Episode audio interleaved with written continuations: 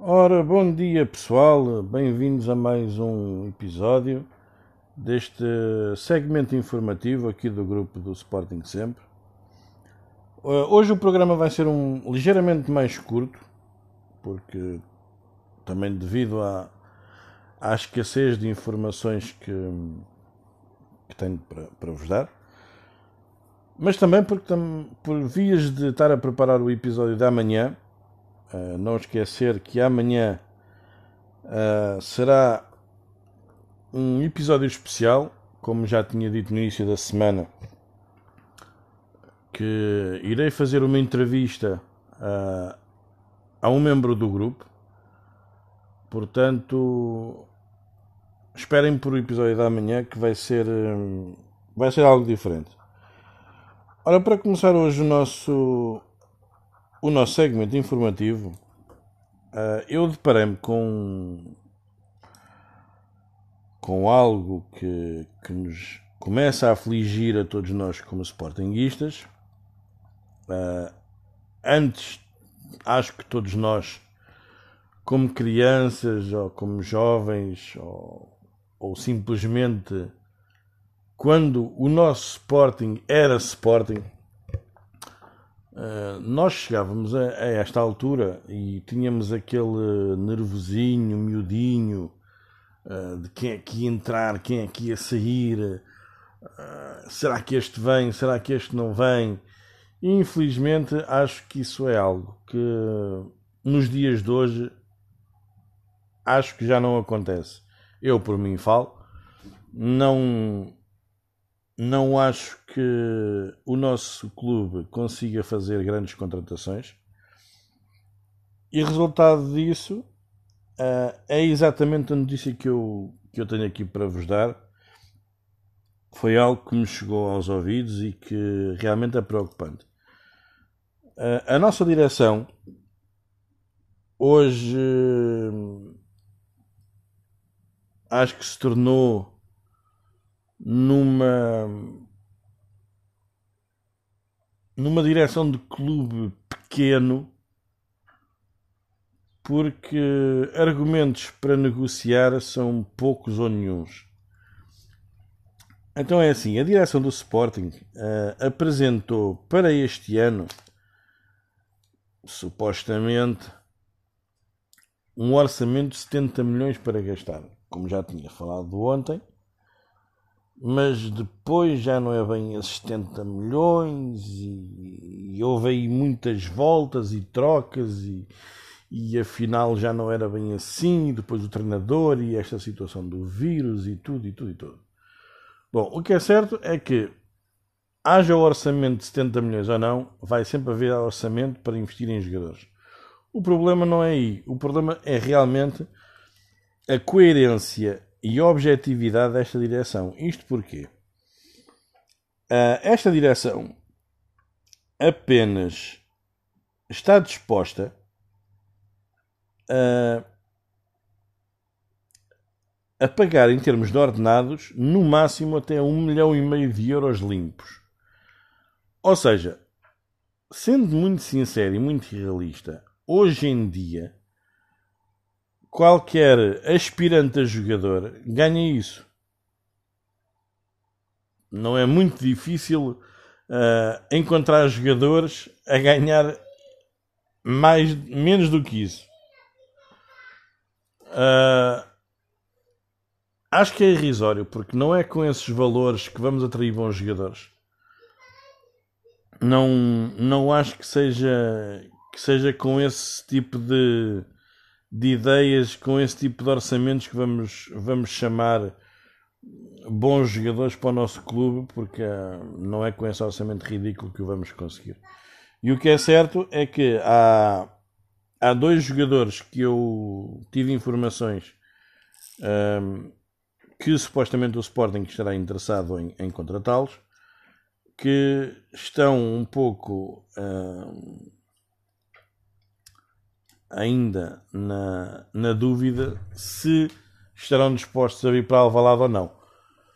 Uh, um deles é o Slimani.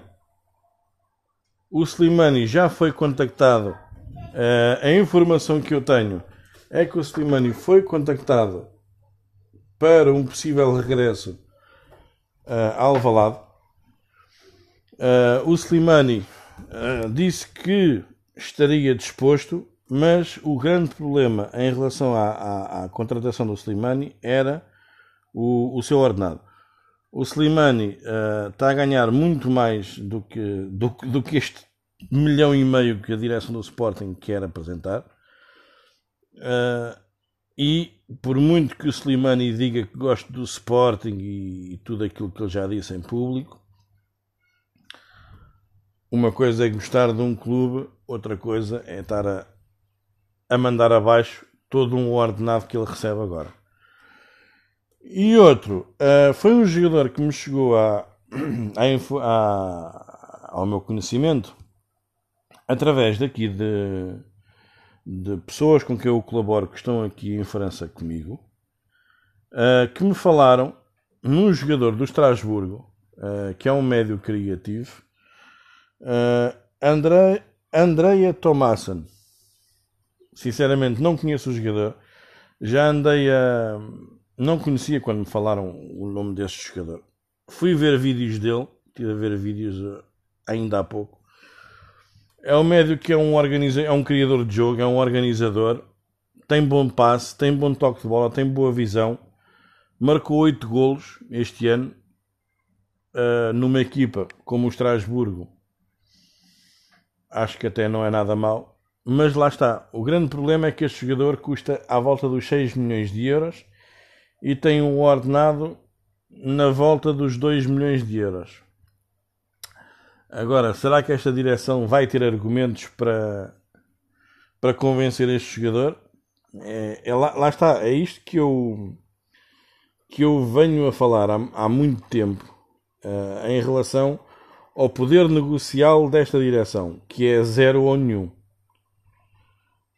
Uh, é isto que eu acho que é, que é preocupante, porque hum, os dias vão começando a passar Uh, e é algo que é este ano, devido aos acontecimentos que houve devido à pandemia e às paragens de campeonato e às retomas tardias, é algo que este ano vai mudar e vai afetar os clubes, ou seja, o tempo de descanso.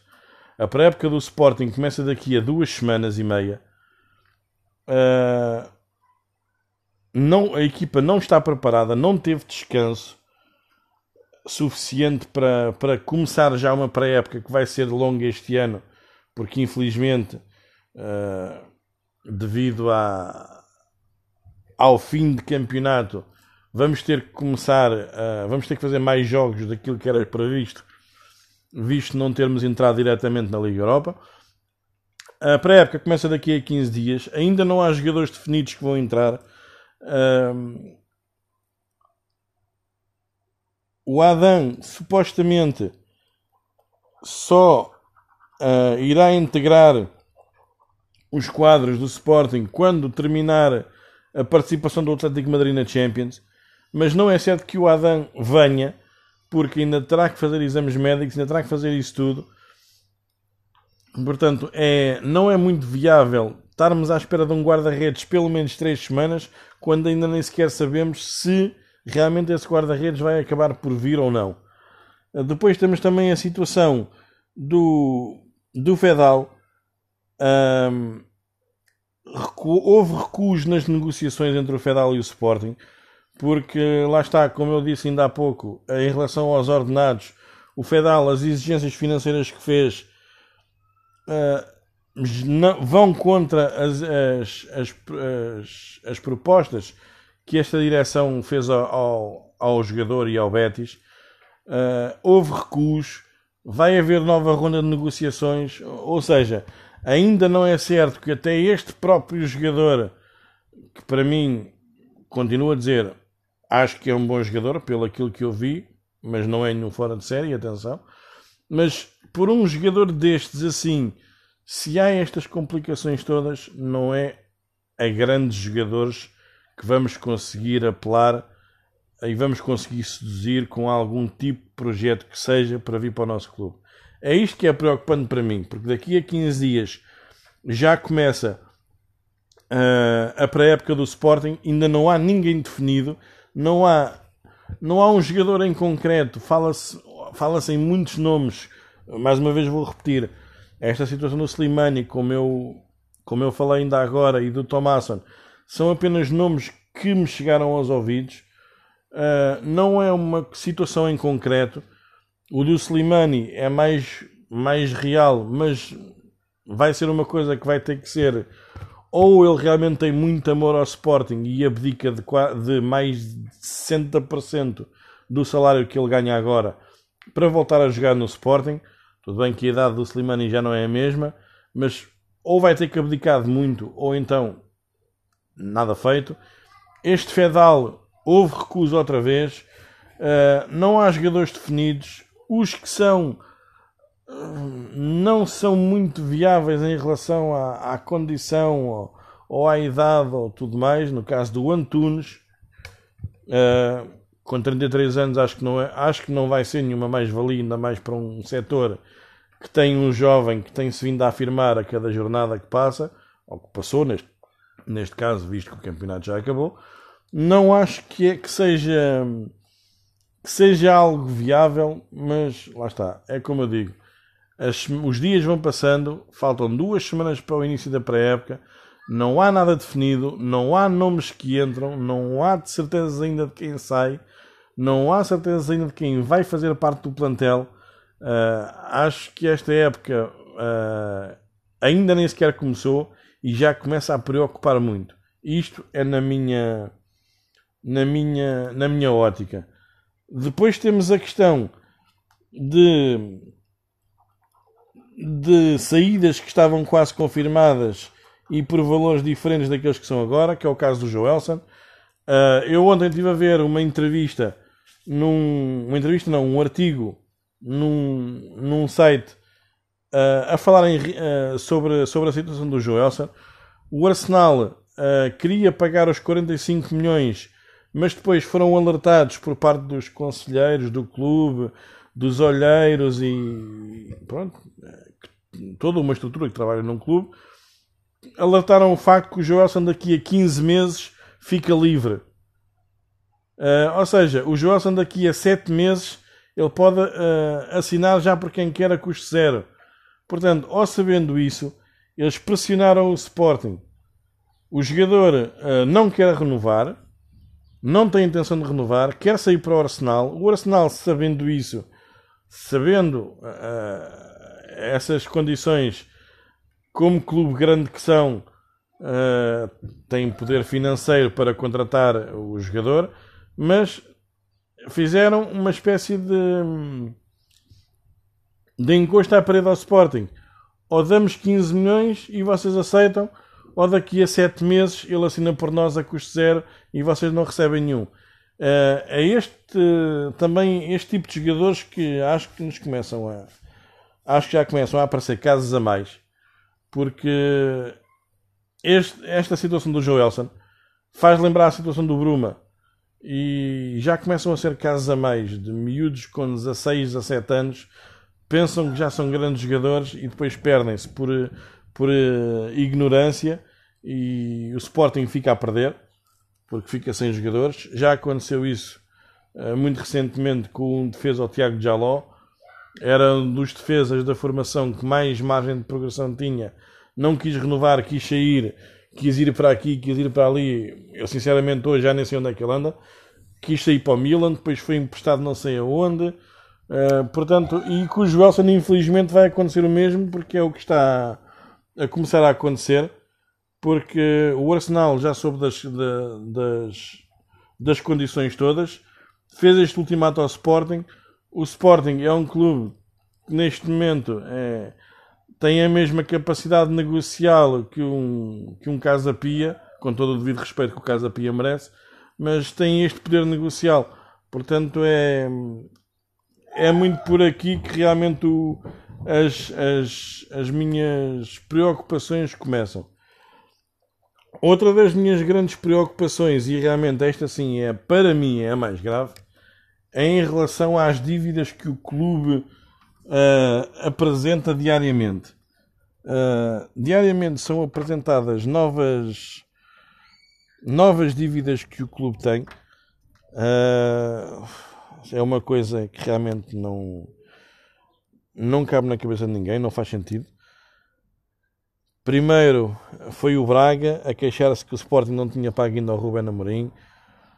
Depois foi o Bolonenses a queixarem-se do Eduardo. Foi o Sporar que o Slovan Bratislava também se queixou.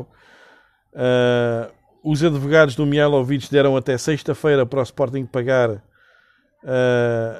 o que falta, porque senão vão, vão começar a, a recorrer aos tribunais arbitrais do desporto.